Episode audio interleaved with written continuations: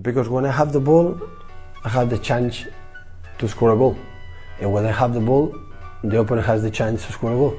And that's why I want the ball as much as possible.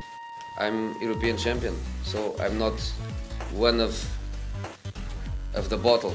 I'm a, I think I'm a special one. Playing football, it's like a orchestra, but it's a silent song. I like heavy metal more. Como faço em todos os clubes onde tenho passado, os jogadores do Benfica para o ano vão, vão jogar o dobro que jogaram o ano passado. Só isso. E o dobro se calhar é pouco. Olá pessoal, bem-vindos a Scout Talks, entrevistas aos principais intervenientes do jogo. Saímos a jogar com qualquer convidado.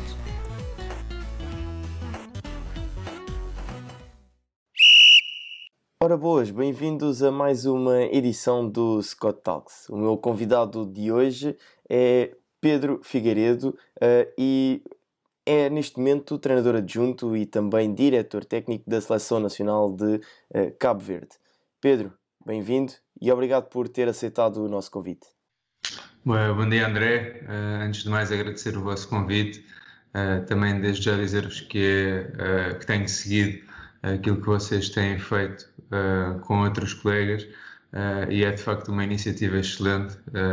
é sempre uma oportunidade de podermos olhar e, e absorver uh, outras experiências uh, de outros colegas que também estão uh, a um nível alto e que também têm feito coisas boas no futebol. Portanto, desde já agradecer-te agradecer o convite e espero que continuem um, a fazer podcasts destes por aí fora com os vários treinadores portugueses que temos pelo mundo.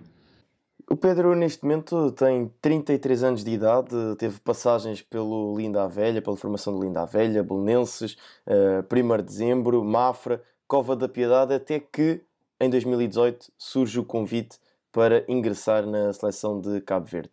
Vamos começar por aí, porque vamos centrar muito a nossa conversa uh, em Cabo Verde e na seleção, naquilo que está a ser o trabalho do, do Pedro. Uh, como é que surge o convite para se tornar treinador adjunto de Cabo Verde? Uh, bom, olha, foi, acho que foi de forma muito, muito natural. Acho que ao longo do nosso percurso uh, nós vamos conseguindo estabelecer relações, uh, umas mais próximas que outras.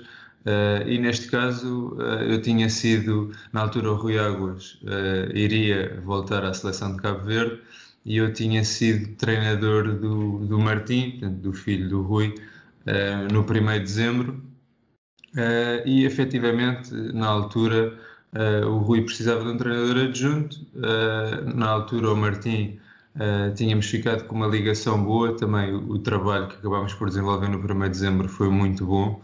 Uh, e ele acabou por me recomendar ao pai e depois seguiu o percurso normal das coisas, uma entrevista com o selecionador, depois uma entrevista com a direção e acabei por, acabei por ser, felizmente, acabei por ser escolhido e acabei por conseguir também dar esse salto.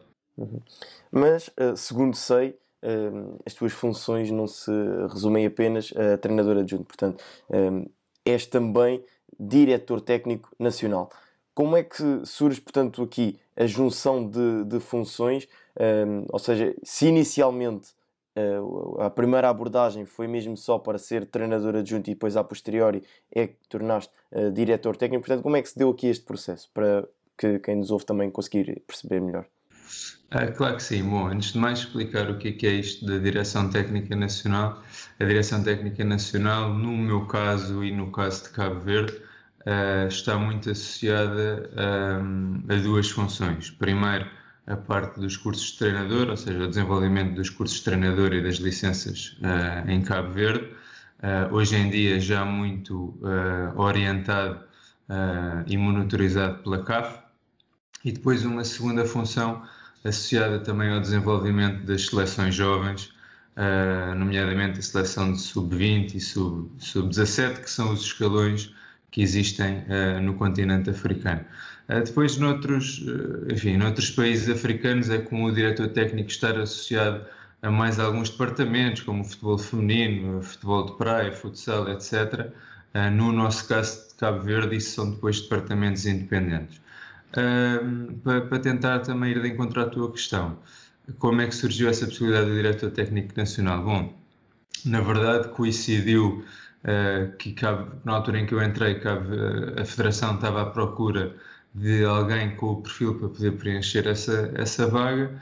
Uh, e depois de, de, de, algum contacto comigo, de algumas conversas também que fomos tendo sobre a forma como olhávamos o desenvolvimento do futebol jovem, uh, acharam que poderia ser, uh, enfim, uma boa pessoa para, para ocupar o cargo e, e, aqui estou. E é também uma parte muito importante do meu trabalho, porque, enfim, por um lado é esta parte naturalmente associada à seleção, que acaba também por ser mais visível e mais associada à parte do treino e do jogo, que acaba por ser a minha grande paixão, uh, mas por outro lado, também o sentimento de que uh, podemos e posso também deixar alguma herança uh, na parte do desenvolvimento do futebol cabo-verdiano, principalmente na, na, na, questão do desenvolvimento dos treinadores e, e das seleções jovens, como falei. Uhum. Sim, essa, essa questão que, das duas grandes funções que, que tens eh, e que referiste, que é a formação dos treinadores e depois eh, o desenvolvimento de, de, jovens jogadores, neste, neste caso do jogador cabo-verdiano, eh, mas a parte dos treinadores tem sido muito trabalhada e muito falada em diversos países. O Brasil também está muito a apostar nessa, nessa área, nos diversos países africanos está-se a querer apostar cada vez mais na formação do treinador. Eu, eu, eu pergunto quais são as dificuldades, as barreiras vá aqui tens encontrado ao longo deste, destes tempos nessa questão da formação dos treinadores e também quais as medidas que estão a procurar implementar para melhorar a questão da formação e dos cursos dos treinadores? Bom, André, olha, eh, muito honestamente, a grande dificuldade, um, eh, ou começando pelo início, se quisermos, que é a formação de treinadores no continente africano, de há uns anos a esta parte, estava completamente entregue uh, às próprias federações. E o que acontecia natural, naturalmente era que tinhas, se calhar, uns treinadores de licença pro com um determinado nível de conhecimento e de exigência num determinado país e depois, se calhar, ias a outro país e essa mesma licença pro, se calhar, o treinador tinha tido uh, o triplo ou o quádruplo das horas e o triplo ou o quádruplo da exigência.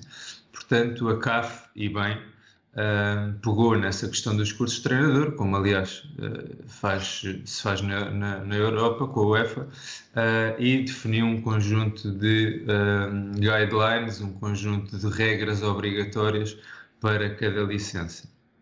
Associado a isso, em 2019, portanto, criou-se aquilo que se designa a Convenção CAF para os cursos de treinador, em que para cada licença, cada federação tem que seguir um conjunto de, de regras, chamemos-lhe assim. Uh, e a grande dificuldade está, uh, ou começa principalmente aí, que é um processo que ainda está a decorrer pela parte da CAF, eles estão a demorar um bocadinho de tempo a conseguir validar uh, as licenças para, todos, eh, para todas as federações eh, e, portanto, isso tem atrasado um bocadinho a, nossa, a nossa implementação dos cursos de treinador. Portanto, essa passa um bocadinho por ser a principal dificuldade uh, nesta fase, porque, por outro lado, também te digo que existe uma, um grande desejo, uma grande aceitação e uma grande vontade dos treinadores cabo-verdianos em, em terem, receberem os cursos e em seguirem essa vertente uh, educacional, porque deixa-me também dizer-te que o impacto que estes cursos têm em Cabo Verde é realmente gigante, ou seja, uh, quando, tu, quando um clube procura um treinador, é realmente um ponto de honra e um ponto importante esse treinador ter feito esses cursos CAF. Portanto, bom, dizer-te aqui um bocadinho, por um lado, esse problema da CAF na lentidão em, em, validar alguns processos e algumas licenças. Por outro lado, existe um desejo gigante de, de, dos treinadores cabo-verdianos em acederem uh, a essa parte do, da educação e dos cursos de treinador. Uhum. E só para estabelecermos aqui um, um, paralelismo para que consigamos mesmo perceber a fundo como é que funciona em, em comparação com Portugal. Ou seja, em Portugal temos quatro níveis, uh, de treinador, em que o UEFA Pro permite treinar a Primeira Liga. Uh, em Cabo Verde, como é que também funciona os níveis de curso e também as exigências de uh, cursos de treinador que são necessários para treinar na primeira divisão cabo-verdiana? Pronto, olha, como eu disse, uh, essa é uma questão que está em andamento porque só agora, recentemente, em 2019, é que saiu essa convenção CAF. Portanto, até aqui, como eu tinha dito, cada federação ou cada país fazia um bocadinho como, como achasse melhor. E a partir daí não, não existia, uh, nem existe ainda, essa exigência de um treinador para estar na primeira divisão cabo-verdiana tem que ter a licença Pro, A, B, C ou D. Não acontece porque efetivamente não existia essa sequência de cursos.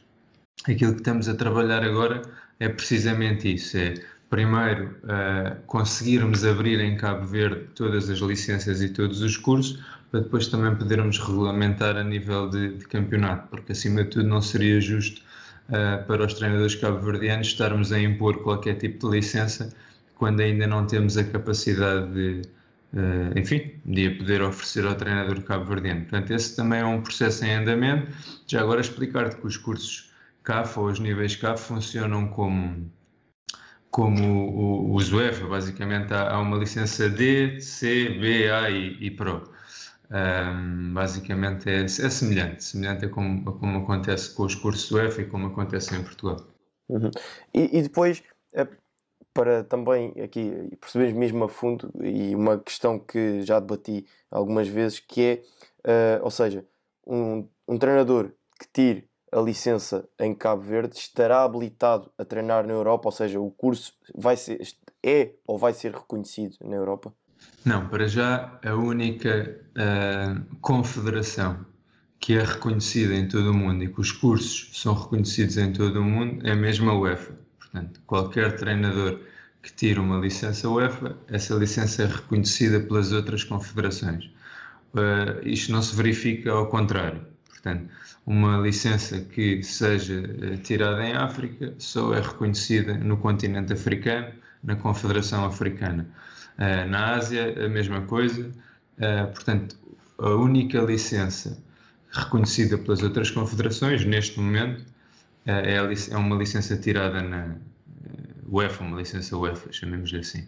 Neste momento é isso, epá, o desejável é que daqui a alguns anos haja um maior reconhecimento global, chamemos-lhe assim, entre as várias confederações. Uhum. E agora, em relação à segunda parte do, do grande trabalho que estás a realizar em termos de, direção técnica, que é a questão do desenvolvimento do jogador cabo-verdiano. Quais têm sido os planos de trabalho uh, nessa, nesta questão?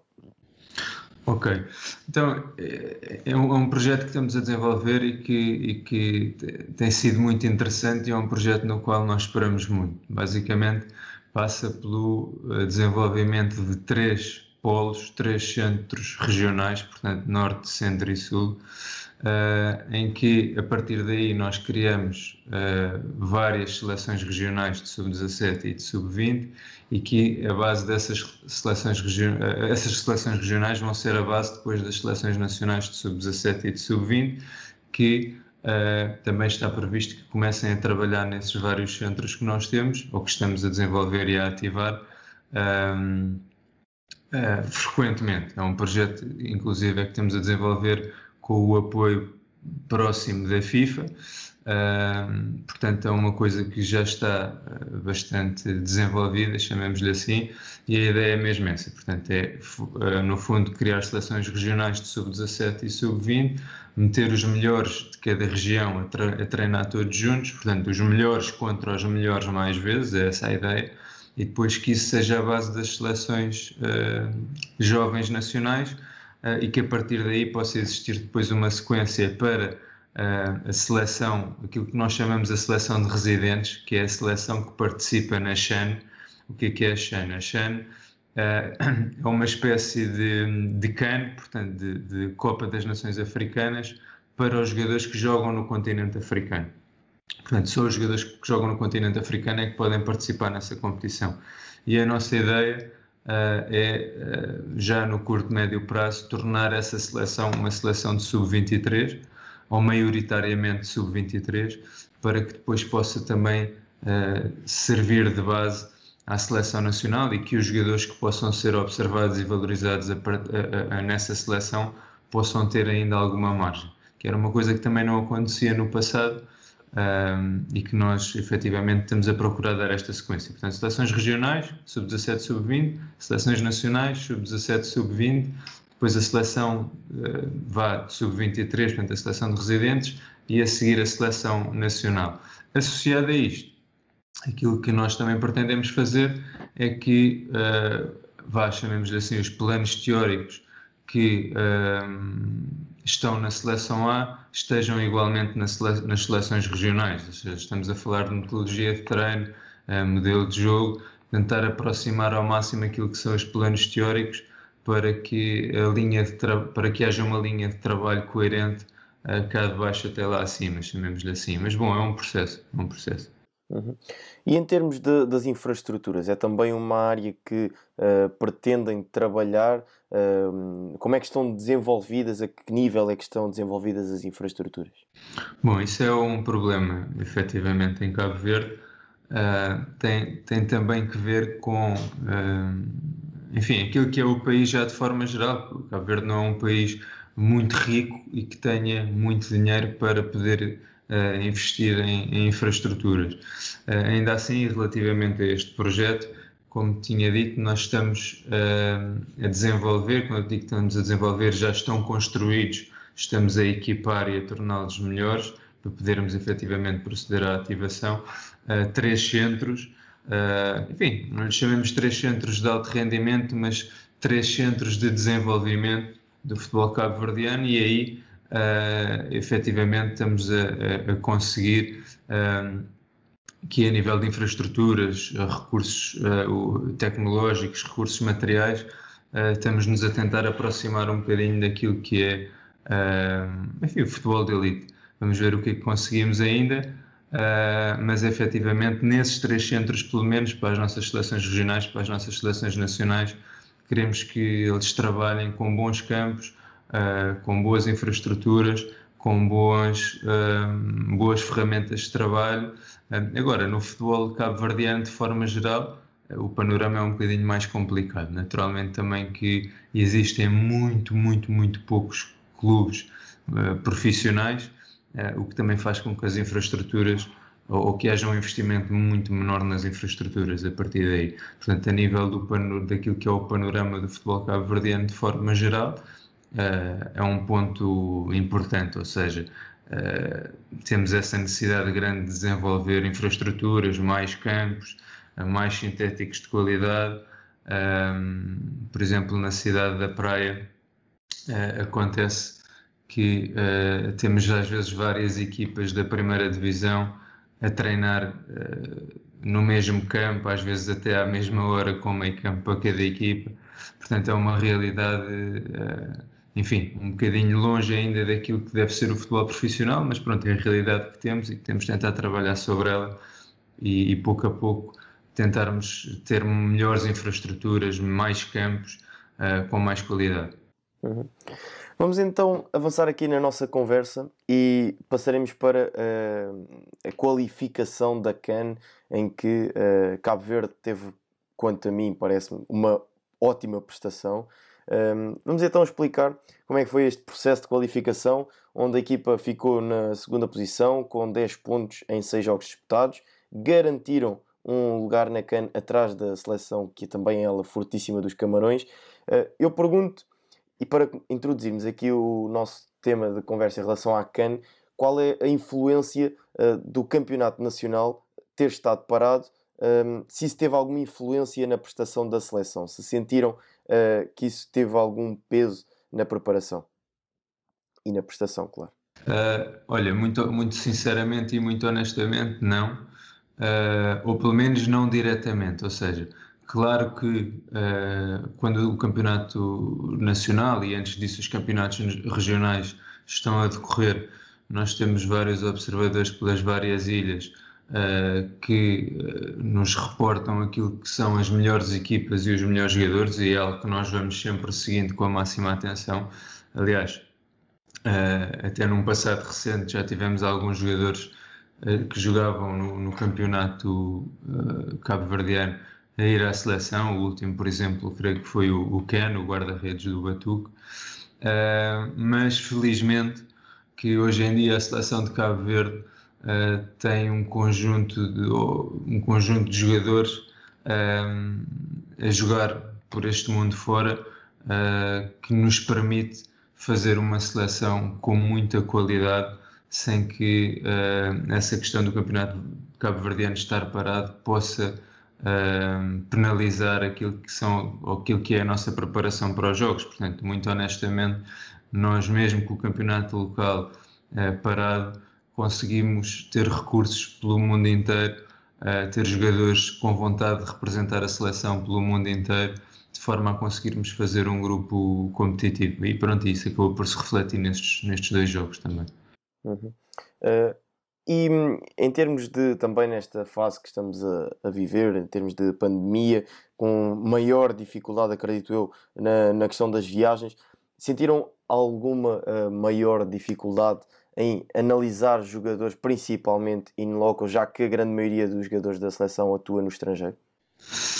Uh, sim, olha, dizendo-te, hoje em dia, pelas várias ferramentas também que, que existem, a nossa observação de jogadores é muito mais feita através de, portanto, do vídeo do que propriamente uh, ver os jogadores in loco. Até, primeiro por questões financeiras, porque acaba por ficar muito mais barato para, para a Federação não ter que constantemente despender esse, esse dinheiro em viagens e muito bem esse dinheiro acaba por ser aplicado no desenvolvimento do futebol cabo-verdiano, portanto acho que aí estamos todos alinhados. E depois com esta questão da pandemia, uh, menos sentido ou menos possibilidade existiria de, de ver jogos ao vivo. Portanto, uh, nessa perspectiva não, não posso dizer que tenha sido uma dificuldade, nós conseguimos efetivamente conseguir ver uh, as várias centenas de jogadores que a, acompanhamos ao longo dos dias e das semanas, portanto nós entre nós, equipa técnica, dividimos, uh, dividimos os, os, vários jogadores que queremos acompanhar, que numa fase inicial posso dizer que são mais de, de 100. Uh, portanto, acompanhamos diariamente esses, esses, esses, jogadores através de vídeo. Uh, depois, normalmente, vamos fazendo a nossa pré-seleção até que chegamos à convocatória final. A nossa grande dificuldade foi realmente lidar diretamente com as questões associadas à pandemia. Por exemplo, eh, temos, tínhamos alguns jogadores em França e até ao fim nunca se soube muito bem se eles poderiam ser libertados ou não. Noutros países a mesma coisa, depois alguns clubes só permitiram que os jogadores viessem para o primeiro jogo e não, não permitiram a viagem para o segundo jogo, porque depois no regresso ao país teriam que fazer uma quarentena obrigatória. Portanto, como é evidente, do nosso lado também houve essa compreensão e depois libertámos os jogadores a seguir ao primeiro jogo. Portanto, aqui a grande dificuldade em determinada altura foi perceber realmente quem, quem, quem seriam os jogadores presentes. Ainda assim, posso-te dizer que uh, conseguimos, mesmo uh, com essas limitações todas que tivemos, conseguimos formar um grupo muito, muito competitivo para estes dois jogos, muito, muito disponível. Uh, e posso dizer, não, não se notaram nada essas limitações, nada, nada, nada. Uhum. Sim, e a, a seleção tem uma forte ligação uh, a Portugal. Dos 29 jogadores convocados, 12 jogam equipas portuguesas e vão desde a Primeira Liga até ao Campeonato de Portugal e, inclusive, sub-23, o Papa Lele, que uh, fez uma excelente temporada no Leixões. Esta forte ligação a, Portugal ehm, é também o ponto de partida para aquilo que é o vosso trabalho, ou seja, muito do vosso recrutamento passa por Portugal?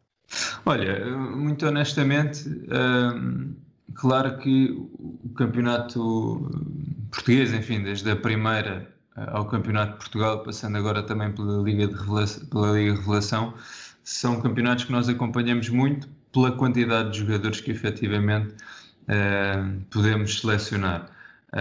Cabo Verde tem uma particularidade ou uma coisa muito especial, que é ter mais cabo-verdianos, mesmo que de segunda ou terceira geração, a viver fora de Cabo Verde, do que propriamente aquilo que é a população cabo-verdiana. Uh, principalmente França, Portugal, Holanda, uh, até nos Estados Unidos, portanto, mas principalmente Portugal, França, Holanda, Suíça, são países que existe uma comunidade cabo-verdiana muito forte, muito forte, com grande presença. E em Portugal, como nós sabemos, eh, é um desses casos. Portanto, a partir daí, posso dizer que sim, Portugal é efetivamente um país um, que ainda tem uma ligação fortíssima a Cabo Verde e que isso se reflete no, no panorama do futebol também, em que nós, desde o sub-15, sub-16, começamos logo a explorar uh, alguns jogadores que possam eventualmente no futuro vir a representar a seleção, que possam ou já ter dupla nacionalidade ou eventualmente ser filho ou, ou neto de, de cabo-verdiano Portanto, posso dizer que hoje em dia existe um trabalho muito, muito, muito forte da Federação a partir do, posso dizer, do sub-16 para identificar aqueles que mais tarde possam vir a, a, representar a seleção. E aliás hoje em dia eh, se fores, se fores ver a seleção já começam também a, a aparecer alguns jovens que nasceram em, em Portugal ou nasceram em França mas que por influência familiar continuam-se a sentir muito, muito cabo-verdianos e que têm uma paixão grande por Cabo Verde e uma vontade grande de representar a seleção de Cabo Verde. Uhum. Sim, eu tinha aqui essa, essa questão também e posso, podemos partir já para ela, uh, que é ehm, da opção dos jogadores em ehm, escolherem a nacionalidade cabo-verdiana e, portanto, jogar por Cabo Verde. Porque aqui há, há tempos Uh, falei também com o Mr. Pedro Gonçalves, que está neste momento uh, a treinar Angola, um, ehm, e que ele me disse que era também uma preocupação deles, um, ehm, ou seja, tornar jogadores portugueses, vá, que possam jogar pela seleção angolana, ou seja, fazê-los acreditar também no projeto deles e um, ehm, levar a que o jogador opte pela nacionalidade angolana. É também uh, um dos vossos grandes objetivos e também como é que tem tentado uh, trabalhar esse capítulo? Bom, aqui, uh, muito honestamente, nós não, não existe essa divisão do, do jogador que nasce em Cabo Verde uh, e do jogador que nasce fora. Portanto, a coisa é tratada toda da mesma forma, que é independentemente de onde o jogador nasceu e uh, daquilo que pode ser a sua nacionalidade de origem ou a sua naturalidade, uh, o que nós vemos é o jogador interessa à seleção sim ou não, do ponto de vista técnico e do ponto de vista uh, humano ou social, portanto, basicamente tentamos fazer essa análise a fundo e essa investigação a fundo. Se o jogador interessar à seleção, aquilo que nós fazemos é tentamos partir. Se o jogador interessar à seleção e se efetivamente nós soubermos que é um jogador que pode representar a seleção, o que é que é um jogador que pode representar a seleção? É um jogador que tenha alguma uh, origem ou alguma descendência uh, cabo-verdiana, ou portanto pais ou avós uh, possam ser cabo-verdianos, têm alguma ligação ao Cabo Verde e que, uh, portanto, segundo aquilo que são as leis da FIFA, a nível de internacionalizações por outros países, eles, o jogador esteja livre para poder jogar por outra seleção. Aqui há, há alguns meses, acho que ainda não fez um ano, a FIFA alterou ligeiramente essa lei e hoje em dia uh, acaba por ser mais simples o processo, uh, esse processo de legalização, ou seja, transformar eventualmente um jogador que tenha sido internacional sub-19 pela França, uh, é mais fácil que esse jogador, se, ou mesmo que tenha sido, hoje em dia já é possível, mesmo que tenha sido internacional A pela França, se tiver sido em determinadas condições e se tiver passado um determinado período de tempo sem que ele tenha sido convocado para, para outro país, ele efetivamente pode vir a ser chamado para a seleção de Cabo Verde. Mas bom, não fugindo, portanto, há essa análise da nossa parte, há esse nosso interesse, a partir daí contactamos o jogador, mostramos-lhe também aquilo que é o projeto, mas isso fazemos independentemente do jogador ter nascido em Cabo Verde ou em Portugal ou na Suíça, fazemos sempre questão, quando chamamos um jogador à seleção, de lhe mostrar aquilo que, que, se está a passar e aquilo que é a realidade e onde queremos chegar. Uh, e depois, a partir daí, sentimos também o desejo e a sensibilidade do jogador. Uh, muito honestamente, quando nós sentimos que um jogador não está disponível ou não tem aquele desejo profundo de representar a seleção de Cabo Verde, independentemente do nível onde ele compete, nós não insistimos em relação a isso. Até porque, primeiro, é, é perfeitamente legítimo que um jogador que seja cabo-verdiano de segunda ou terceira geração uh, não tenha uma ligação assim tão forte a Cabo Verde. Há uns que têm, há uns que não têm, depende também da questão cultural e familiar que eles vivem, mas portanto é perfeitamente legítimo que ele não queira. Esse é o primeiro ponto.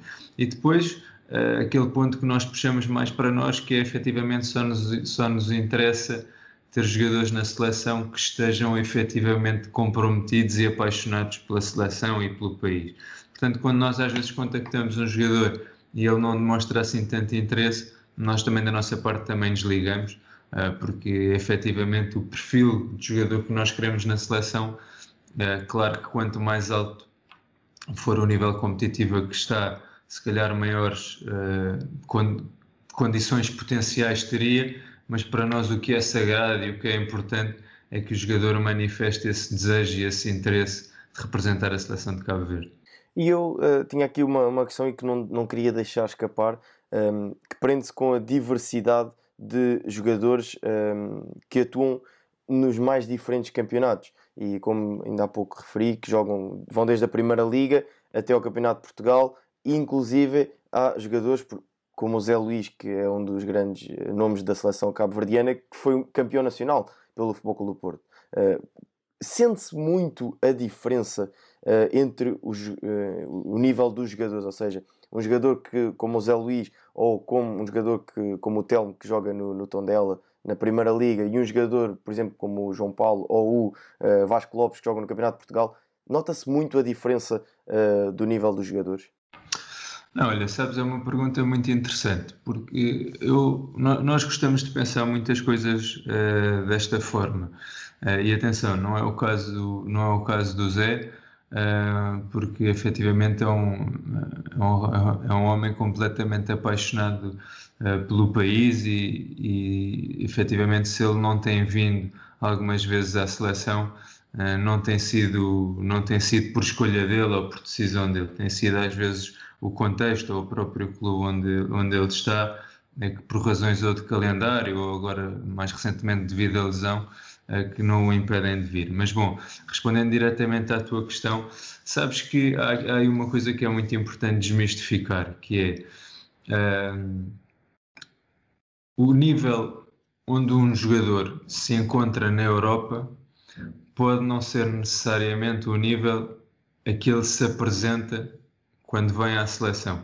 Ou seja, isto é válido para aqueles que estão a nível top, como é válido para um jogador que se calhar tem campeonatos uh, semi-profissionais, como é o caso do Vasco que tu estavas a falar. Ou seja, uh, há aqui um, um ponto-chave que é nós não, não selecionamos os jogadores uh, somente em função do campeonato onde eles jogam. É um critério sim, mas depois para nós é muito mais importante aquilo que eles fazem quando chegam à seleção. Ou seja, eles não são titulares na seleção por jogarem no por um jogar no Real Madrid e outro jogar a um, a um nível inferior. Eles são titulares na seleção por aquilo que efetivamente é a nossa análise da ideia para o jogo, mas também por alguns sinais que eles nos vão dando nos poucos dias que estamos, que estamos juntos. E eu, onde eu te queria, onde eu queria chegar era realmente que essa diferença uh, que tu estás a dizer de um jogador que, que está a um nível muito mais alto que outro uh, no clube, depois quando chega à seleção isso pode não se manifestar. E, e já que falaste no Vasco, o Vasco entrou, uh, jogou 5, 6, 7 minutos uh, contra uma seleção poderosa como os, como, como os Camarões e entrou com uma naturalidade brutal a querer guardar a bola, a querer pressionar, portanto tu olhavas para o Vasco ali Uh, e não dirias que ele estava a um nível, quando eu digo a um, quando eu digo a um nível, é num campeonato inferior a outros. Portanto, isso às vezes uh, é um ponto de partida errado. Às vezes é, é, verdade e notas essa diferença de qualidade de um jogador para outro, outras vezes não. Mas dizer-te que para nós isso não é um ponto de honra, que é ah, ele joga na Liga dos Campeões, tem que vir e tem que ser titular. Não, ele joga na Liga dos Campeões, mas se quando chegar à seleção uh, não demonstrar esse nível, uh, então para nós não tem, não, tem, não tem tanto interesse assim. Portanto, essa questão às vezes torna-se um bocado subjetiva. Uhum. E, acreditas também, portanto, que a questão do contexto em si, uh, em que o jogador está inserido, seja no contexto da equipa, a qualidade que a equipa também apresenta, possa ter, obviamente, influência naquilo que é o seu rendimento, porque vamos a ver uh, o, o, nível do União de Santarém e do restante plantel do União de Santarém, no caso do Vasco, não se compara ao, ao restante plantel da, da seleção cabo-verdiana. Portanto, também acreditas que isso pode ter alguma influência no rendimento que o jogador pode apresentar? Sim, claro. Olha, acima de tudo são contextos muito diferentes uh, e também não acho justo, uh, até porque o União de Santarém está a fazer uma bela época uh, e também não acho justo estar sim, a comparar... Sim, como disse Cássio. Exato, uma bela época e desde já também os parabéns para eles.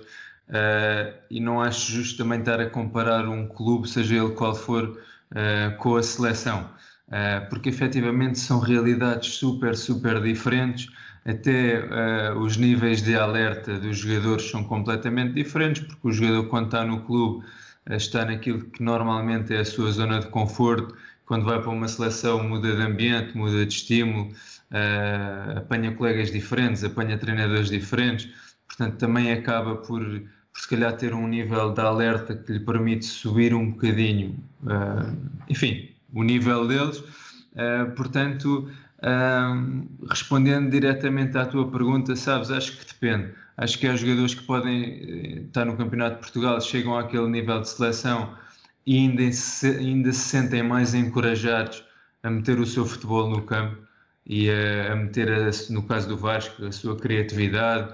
Um, e há outros jogadores que se calhar chegam ali àquele contexto de seleção e encolhem-se um bocadinho, ficam um bocadinho mais envergonhados, mais tímidos uh, e, e se calhar essa diferença acaba por afetá-los negativamente. Já agora, como também estás a insistir no caso do Vasco, é daqueles que chegou à seleção e parecia que, que já estava lá há algum tempo, principalmente no campo, pela forma livre como estava no, no treino, pela, pela lata com que ele ia para cima deles num contra um.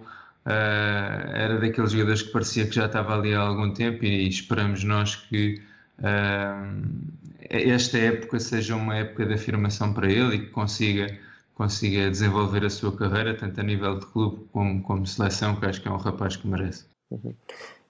Vou ainda pegar na, no jogo decisivo contra uh, Moçambique e também contra uh, o nosso amigo português Luís Gonçalves. Uh, como é que prepararam este grande jogo entre Moçambique e Cabo Verde? Olha, nós tivemos dois jogos em quatro dias, uh, portanto, jogamos, uh, no dia 26 com a seleção dos Camarões, depois jogámos dia 30 com Moçambique, portanto, tivemos quatro dias entre jogos, com uma viagem de avião de, de quase 11 horas pelo caminho. Uh, portanto, a nível logístico, uh, foi um jogo, ou foi um duplo confronto complicado de preparar ainda assim, antes de irmos à parte técnico-tática e à parte do futebol, essa, essa organização logística que tivemos, uh, também te posso dizer que foi excelente e que foi, que, se calhar, o que nos permitiu uh, podermos uh, ter os jogadores confortáveis nos dois jogos. Portanto, e desde já a Federação está de parabéns aí pela organização que conseguiu meter uh, nesses dois jogos. Aliás, posso dizer um, aqui um à parte uma coisa importante que também só valoriza um bocadinho o trabalho da, da nossa organização e do nosso departamento médico. Nós, nós uh, desde outubro, uh, portanto, nos jogos particulares de outubro, depois nos jogos de qualificação de novembro e agora nestes, não tivemos um único caso de Covid em todo o grupo, o que na realidade africana não é assim tão comum. Eh, porque às vezes os jogadores aproveitam o facto de irem ao seu país natal, ao seu país de origem, para querer visitar a família, para desligam um bocadinho os estados de alerta e nós realmente, os jogadores nisso realmente tiveram um espírito fantástico e compreenderam o momento que estamos a viver e respeitaram ao máximo aquilo que, que foi definido. Portanto, nós também não tendo nenhum caso Covid, permite-nos uh, preparar os jogos com o grupo todo e com outra segurança. Como é que, não fugindo muito à questão, como é que nós preparamos uh, o jogo do Moçambique? Olha, uh, acima de tudo, nós houve aqui uma dupla questão que é uh, como Moçambique jogou dois dias antes de nós e efetivamente perdeu o primeiro jogo com o Ruanda. Então eles acabaram por ter mais dois dias para descansar para o nosso jogo, mas efetivamente, como eles perderam o primeiro jogo, permitiu-nos saber que se conseguíssemos um resultado positivo com, com Camarões, uh, ficaríamos com vantagem na saída para o último jogo. Portanto, nós efetivamente preparamos o jogo com, com os Camarões uh, com, como se fosse um jogo único, portanto, preparamos esse jogo para ganhar com, com, com o máximo de recursos sabendo que tínhamos alguns jogadores que se levassem amarelo, por exemplo, que os Camarões não jogariam com, com Moçambique.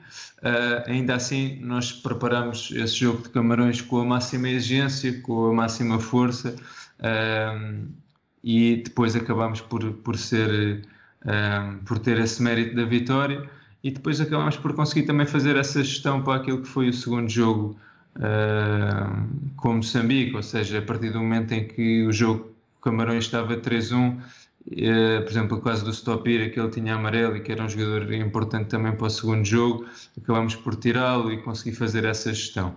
A preparação do jogo de Moçambique em si, bom, uh, nós já tínhamos visto muitos e muitos e muitos jogos desde que o Mr. Luís Gonçalves tinha assumido a equipa e era uma equipa que nós conhecíamos muito bem aquilo que são as coisas boas e as coisas menos boas.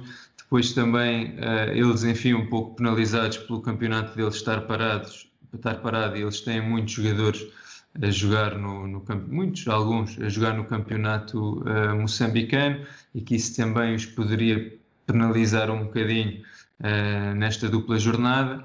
Uh, mas bom, fizemos a nossa análise, a nossa preparação, identificámos aquilo que, que eram pontos que nós podíamos explorar e aquilo onde eles também eram mais fortes. Dizer-te muito honestamente que na, primeira meia hora uh, tivemos alguma dificuldade, também por questões um bocadinho tático-estratégicas, pela forma como nós estávamos a pressionar e pela forma como eles estavam a construir, tivemos alguma dificuldade em acertar a pressão, depois ajustámos e praticamente que, que Moçambique só acabou por nos criar perigo uh, numa outra bola parada. Depois acabamos por fazer o nosso gol de bola parada, enfim, foi um autogol, mas também foi uma coisa que nós tínhamos identificado.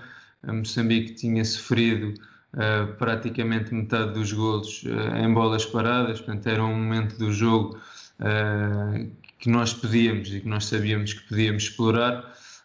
eles tinham algumas dificuldades até individuais no ataque à trajetória aérea, alguns jogadores que não eram muito agressivos nas suas zonas e acabamos por conseguir fazer um gol a partir daí Uh, e acho que depois também não, não há problema nenhum em dizer isso. Acabamos por, naqueles momentos em que uh, a bola esteve mais perto da nossa baliza, também mérito do nosso guarda-redes e da nossa linha defensiva, que ajudou muito ali nas segundas bolas, mas tivemos também alguma felicidade nessas, nessas bolas que, que podia ter batido para um e bateu para o outro. Uh, acho que também já agora dar aqui uma palavra ao Moçambique, porque acho que eles, muito honestamente, fizeram o jogo possível dentro daquilo que, que eram os recursos que também tinham, fruto das dificuldades todas que tiveram. Mas bom, do nosso lado, uh, preparámos o jogo de forma muito completa, com os jogadores todos, e eles cumpriram um plano tático-estratégico à risca. Como tinha dito, tivemos alguma dificuldade ali na primeira meia hora em articular a, a nossa pressão lá mais em cima. A partir do momento em que acertamos, acho que o jogo ficou mais, mais controlado e depois acabamos no final. Acabou por ser justo esta dupla jornada e esta qualificação, acho que acabou por ser muito justo. Uhum.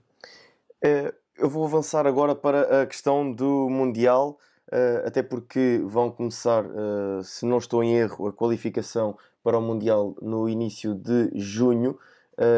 E num grupo onde tem República Centro-Africana, Libéria e a poderosa seleção da Nigéria, o vosso objetivo é ir ao Mundial, ou seja, alimentam o sonho de marcar presença no Qatar? Olha, uh, muito honestamente, a nossa abordagem é um bocadinho a mesma que tivemos com uh, na qualificação para a ou seja, competições diferentes, mas a mesma abordagem, que é não vale a pena uh, tu pensares nem em qualificações, nem sequer na jornada 2, sem teres a jornada 1 um, completa.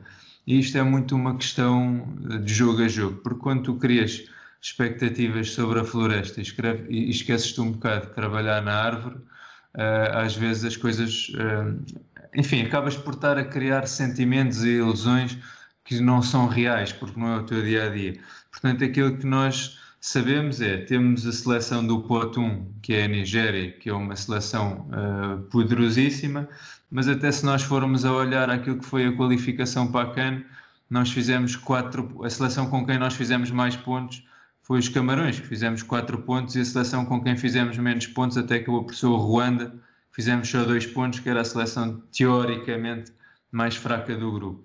Portanto, uh, nós, o que eu estava a dizer de competições diferentes, mesmo a abordagem, é olhar para o adversário, analisar o adversário, tentar encaixar aquilo que, que é a nossa equipa, ou tentar encaixar aquilo que é a equipa deles dentro daquilo que é a nossa equipa, definir um plano estratégico muito claro que os jogadores possam identificar e cumprir e a partir daí uh, ver o que é que conseguimos jogo a jogo. Agora, claro que nós temos a ilusão de levar Cabo Verde uma primeira vez a um Mundial, agora sabemos que essa ilusão começa no, no, no, dia 1 de, de, de, estágio, no dia 2 de estágio, no dia 3 e tem que ser dia a dia esse trabalho. Não vale a pena pensar muito além do primeiro treino, do primeiro jogo, uh, é ver o que é que, o que, é que conseguimos, sabendo que, como eu tinha dito, em África, nisso acaba por ser um continente muito particular, talvez diferente da Europa, que é.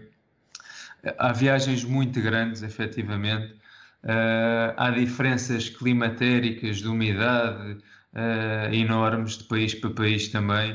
Uh, e às vezes o jogar fora em África acaba por, por ser muito, muito, muito, muito mais complicado do que se calhar estar aqui em Portugal e ir ali ao lado da Espanha ou à França. Portanto, os jogos em África, principalmente, eu acho que os jogos fora também acrescentam aqui alguma dificuldade àquilo, àquilo que à partida pode ser o valor individual dos jogadores quando tu olhas para a lista de uma determinada seleção. Portanto, olha, André, é, é, um bocadinho, sim, temos essa ilusão, mas não vale a pena pensar além do primeiro jogo, portanto, a nossa abordagem tem que ser exatamente igual àquilo que foi agora nestes últimos dois jogos. Em relação à CAN, porque Cannes era para ser disputada neste ano de 2021, foi adiada para o ano de 2022, eh, que já agora vai ser disputada entre 15 de janeiro e 28 de fevereiro de 2022. Como é que receberam, eh, para introduzirmos esta questão da CAN 2022, como é que receberam esta notícia de que a CAN iria ser adiada? Olha, com muita naturalidade, porque há esta questão da pandemia que é central e que deve estar acima de, de qualquer atividade, qualquer profissão, qualquer, qualquer competição. Portanto, naturalmente, a partir do momento em que esta pandemia é uma realidade, mais ainda nos países africanos que têm muito menos recursos, alguns, para controlar uh, esta questão da pandemia e os testes e as vacinas e tudo mais. Portanto, foi uma decisão muito ou mais que razoável e nós acolhemos isso com toda a naturalidade do mundo. Enfim, foi um adiar. Uh, felizmente para nós isso não foi um problema e, e lá estaremos. Uhum. E partem para uh, esta CAN com que objetivos? Olha, nós neste momento uh, somos a 13 terceira seleção africana do ranking Uh, portanto, neste momento nós seríamos uh, uma seleção do pote 3 no sorteio da CAN. Isto pode ser alterado pelos jogos de junho, porque nós temos os jogos de junho e só depois é que existe o sorteio da CAN. Portanto, aí pode haver alguma alteração no ranking que nos possa puxar para o pote 2. Uh, Cabo Verde, ah, apesar de tudo, é uma seleção que quando foi à CAN uh, teve alguma tradição e, e, já teve uma passagem da fase de grupos, portanto, uh, como é natural, a nossa ambição é tentar chegar o mais longe possível, tentar fazer história, tentar que este grupo de, de jogadores seja ainda mais reconhecido e valorizado. Agora, é uma competição que acho que acima de tudo tem que ser para desfrutar e que os jogadores têm que sentir que quem vê o jogo e quem vê Cabo Verde a jogar retira prazer e sente orgulho, e por outro lado que os jogadores também se sintam valorizados.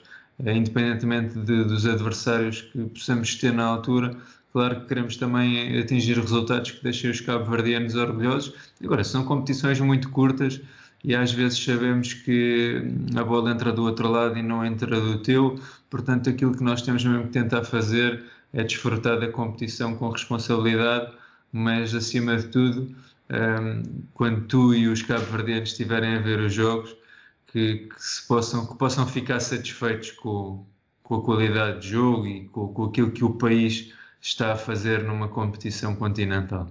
Uhum.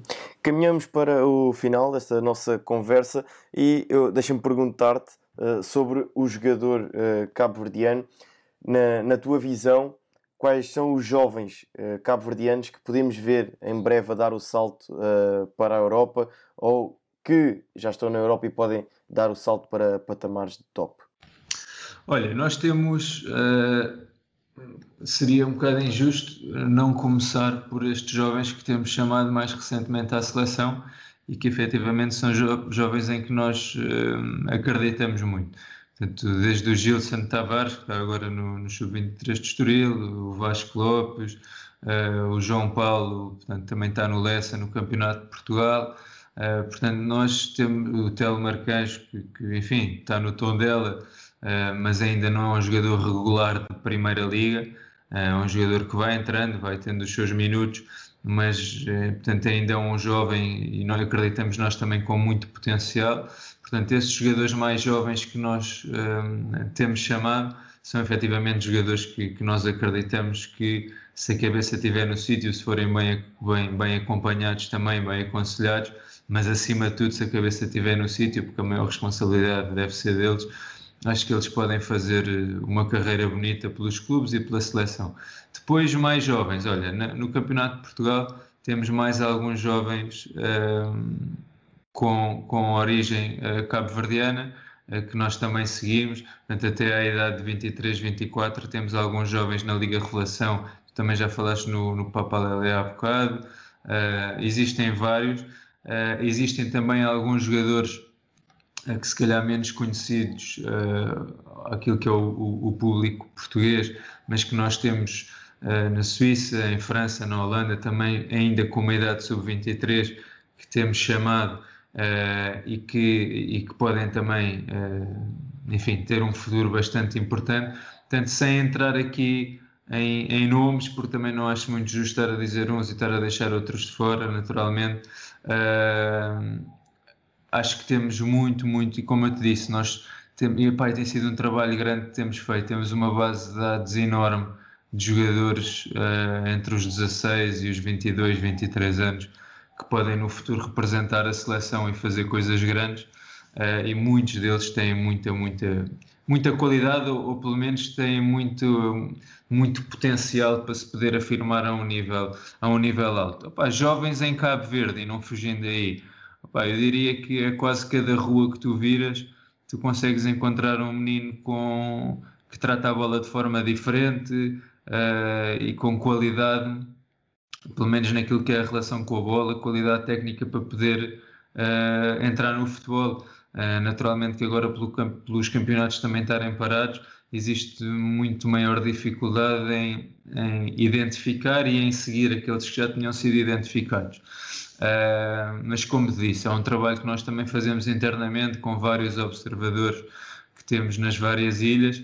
Portanto, sempre que aparece aí algum menino uh, com condições de estar mais acima, nós pegamos rapidamente o, a observação mais atenta uh, desse menino e, claro, naquilo que nós também pudermos ajudar a o jovem, o jovem cabo-verdiano a chegar a outro clube, uh, nós também naturalmente tentamos fazer a nossa parte e tentamos que ele seja observado por clubes importantes na, na Europa, naturalmente. Mas é um processo e tu vais ver que em breve vamos ter muitos, muitos jovens cabo-verdianos a aparecer na seleção e com, e com qualidade. Uhum. E para terminarmos esta nossa conversa, gosto sempre de focar o final um, ehm, na, na, questão pessoal. Portanto, uh, quais são os objetivos que uh, o Pedro Figueiredo, com quem estou a falar, tem aqui a curto e médio prazo? Olha, uh, a curto e médio prazo, é, pronto, é claramente garantimos a presença na CAN, Uh, portanto, é efetivamente participar numa competição como essa e poder desfrutar dela. Depois, naturalmente, que aparece esta qualificação para o Mundial e que acaba por ser, diria, quase que um sonho de, de, qualquer pessoa, seja como jogador, como treinador, como médico, como fisioterapeuta, poder participar numa competição como o Mundial, que acaba por ser uh, uma competição ou a competição mais importante do mundo a nível de, de seleções, pelo menos.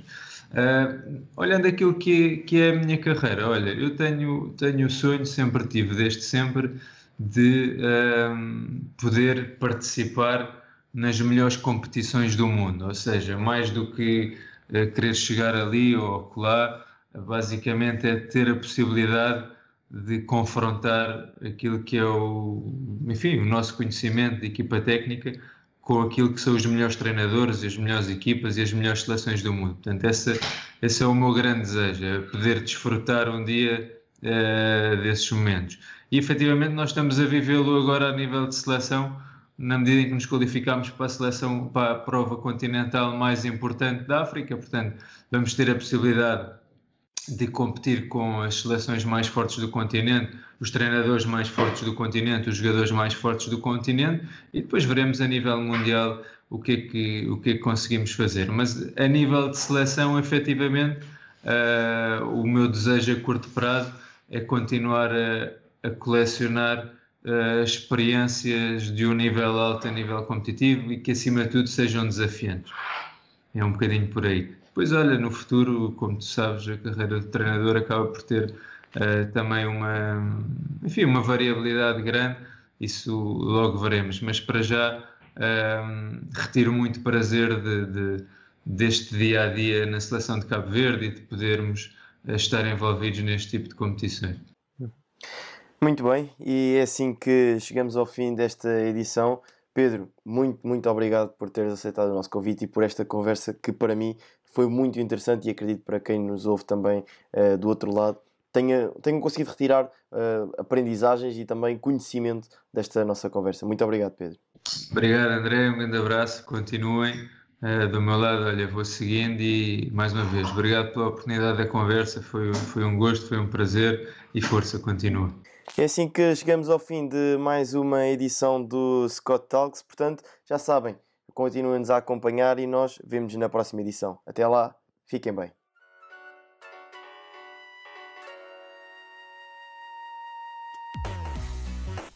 Obrigado por nos terem seguido em mais um episódio. Sigam o ProScout nas redes sociais em Facebook, Twitter, Instagram, YouTube e principalmente no nosso site em www.proscout.pt. Até à próxima!